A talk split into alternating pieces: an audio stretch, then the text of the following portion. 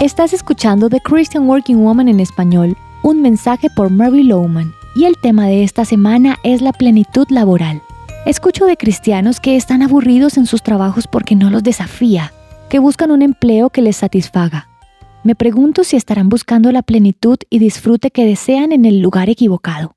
Vimos lo que dijo Jesús en Mateo 10:39. El que se aferre a su vida la perderá, y el que renuncie a su propia vida por mi causa la encontrará. Bueno, ¿y qué quiso decir con esto?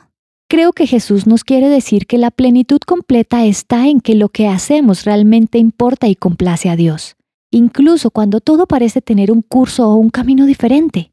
Jesús nos dice que es mejor tomar ese camino, el de perder nuestras vidas por Él y encontrar la plenitud que se nos ha escapado.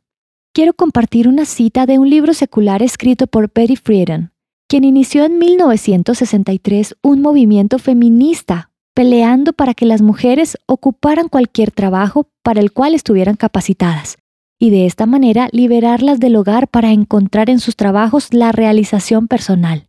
Luego de 20 años admitió que la búsqueda de realización que pensaron encontrar en el trabajo no había funcionado.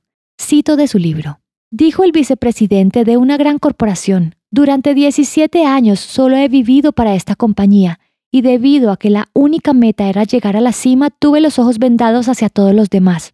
Lo que más importaba era tener una silla en la junta directiva.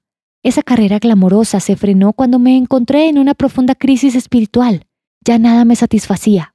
Darte cuenta que ya llegaste a la cima de la compañía y que todos los adornos por los que has trabajado tan duro por tantos años es todo lo que hay, es una verdadera crisis espiritual. Podemos escuchar la desilusión de sus palabras, ella aprendió que no importa qué tan bueno es tu trabajo, la satisfacción no proviene de él. Al fin de cuentas, solo son trabajos. A veces repetitivos y aburridos, pero ciertamente no son del todo satisfactorios. Pero las buenas noticias son que sin importar qué trabajo tenemos, como creyentes lo podemos hacer todo para la gloria de Dios, y así adquiere significado y propósito.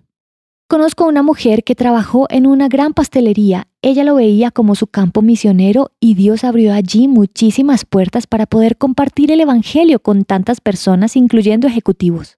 Ella lo veía como una oportunidad para compartir el amor de Jesús. Puedes encontrar propósito en medio de cualquier trabajo si conoces a Jesús y trabajas para su gloria. Encontrarás copias de este devocional en la página web de christianworkingwoman.org y en español por su presencia radio.com, SoundCloud, Spotify y YouTube. Gracias por escucharnos. Les habló Mariana Vargas.